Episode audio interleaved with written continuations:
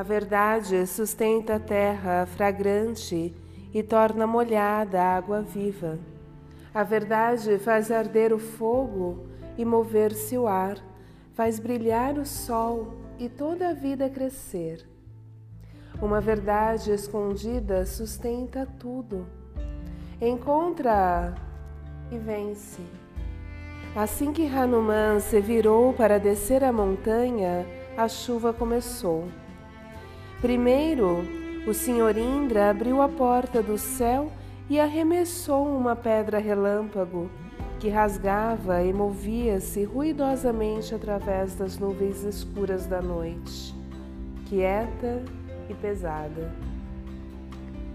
Veio depois outro relâmpago, descendo por um caminho pouco profundo, rolando e rolando cada vez mais perto.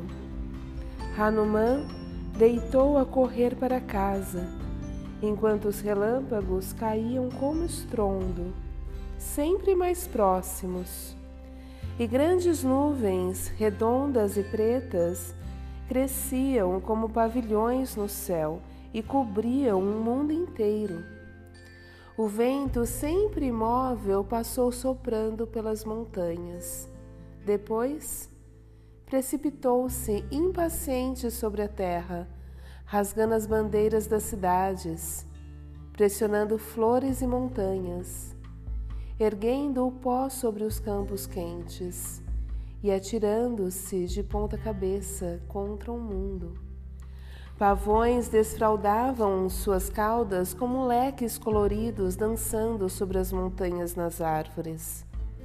O céu estrondeou e acima da montanha um chicote de ouro cortou o firmamento.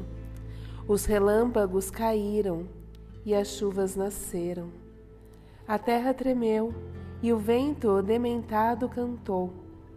O céu abriu, a chuva desabou e toda a água do mundo caiu numa torrente sem fim.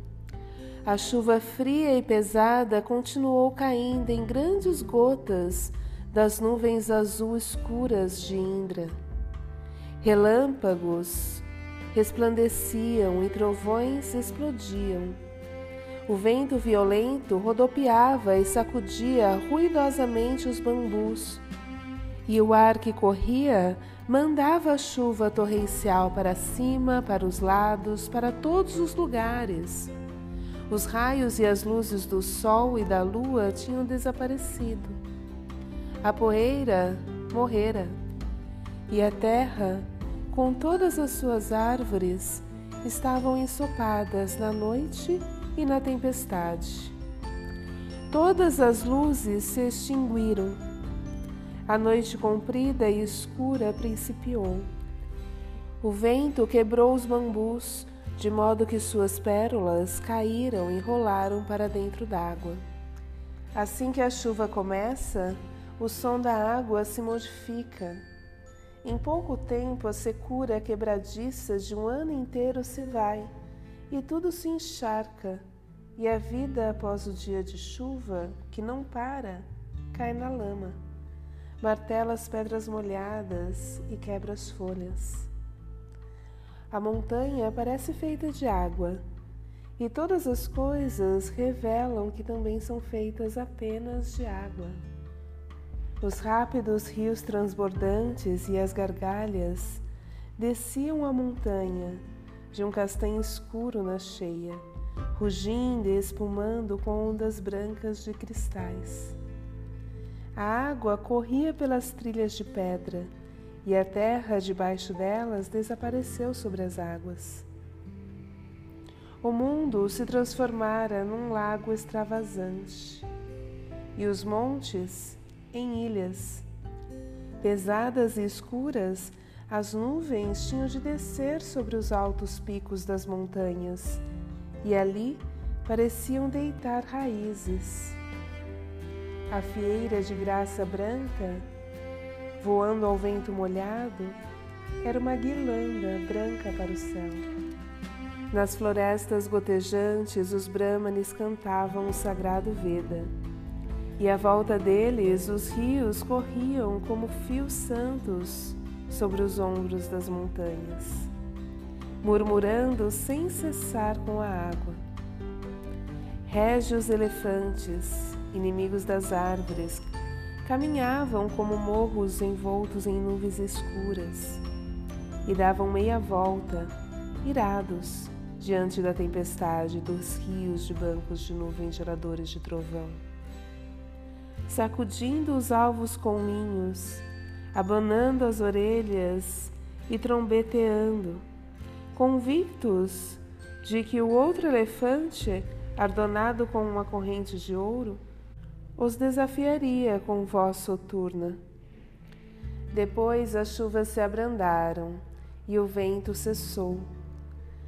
Podia-se apanhar a brisa fresca como se fosse água fria na palma da mão. Nos plátanos silvestres rebentavam flores vermelho escuras. E o outono chegou e sorriu para o mundo. Nos entardeceres, os raios do sol surgiram, pálidos e amarelos, através das nuvens. Montanhas e árvores se achavam profundamente adormecidas, amortalhadas em névoa branca. As matas fumegavam.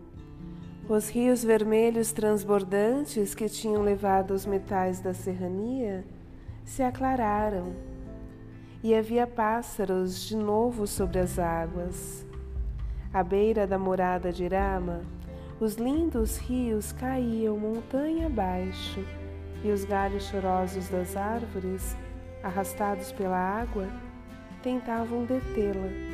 Mas, embora os rios estivessem contentes, embora retrocedessem um pouco, ainda rútilos e efervescentes, enfeitados de prata, abeiravam-se emocionados do seu Senhor o mar. À noite, o céu se abria e mostrava as estrelas por um momento. De dia, novos rebentos se desenrolavam, abriam-se botões nas árvores e nos prados encantados. E nos prados empantanados nasciam musgos verdes, grama verde, samambaias verdes Catadupas cheias cascateavam e mergulhavam como estrépito no chão. Os leões voltavam a andar através do orvalho matutino e ronronavam baixinho em seus novos casacos de pele. Nos pinheiros, os pássaros cantavam para sacudir a água das asas desbotadas. Voavam para fora das suas casas e logo estavam de volta depois o sol.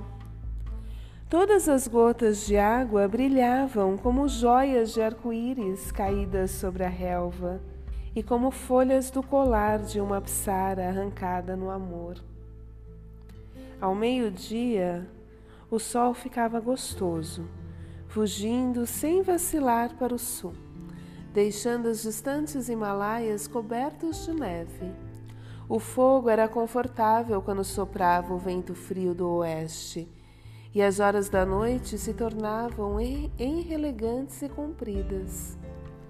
Os jambos rosa amadureciam e depois caíam. Abriam-se as flores aquáticas e as amoeiras floresciam. Depois, a geada matava os lotos que deixavam tão somente os caulos secos acima da água, tão fria que os elefantes sedentos, como covardes, retiravam a tromba quando nós tocavam pela primeira vez. O brando sol amarelo apossava-se da boa fortuna da lua fria, que ficava velada como um vidro bafejado, a escura sobre a montanha. Rama Contemplava a ascensão da lua branca e pensava: a terra está em prantos. Em seguida, por muitos dias, o céu se mostrou claro sobre todo o mundo e as margens do rio emergiam da água. Na noite, a neve chegava nos rápidos ventos escuros.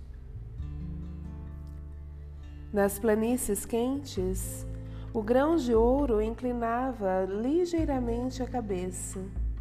Os pavões enrolavam as caudas e abriam mão do amor e dos jogos. Cobras multicoloridas saíam das covas e cisnes de grandes asas regressavam às terras em torno de Kishikindia.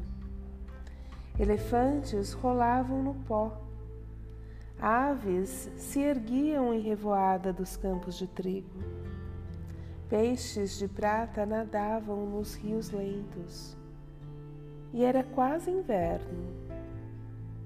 De dentro da caverna Kishinki Arama e Lakshmana, ouviram os macacos cantando e dançando ao som dos tambores, e ainda assim esperavam que Sugriva fosse ter com eles. Os macacos não matam a sua caça, e então toda a volta da cidade andavam sem medo os veadinhos inofensivos. Rama sentia ainda mais a perda de Sita ao vê-los tão seguros em suas moradas nas matas. Novas flores começaram a reaparecer. Rama viu um novo lótus aberto e disse: Estas pétalas foram modeladas com os olhos de Sita. Quando Ravana a devorar, ela gritará com medo para mim, e o seu seio redondo, outrora colorido como pasta vermelha de sândalo, banhar-se-á em brilhante sangue escarlate.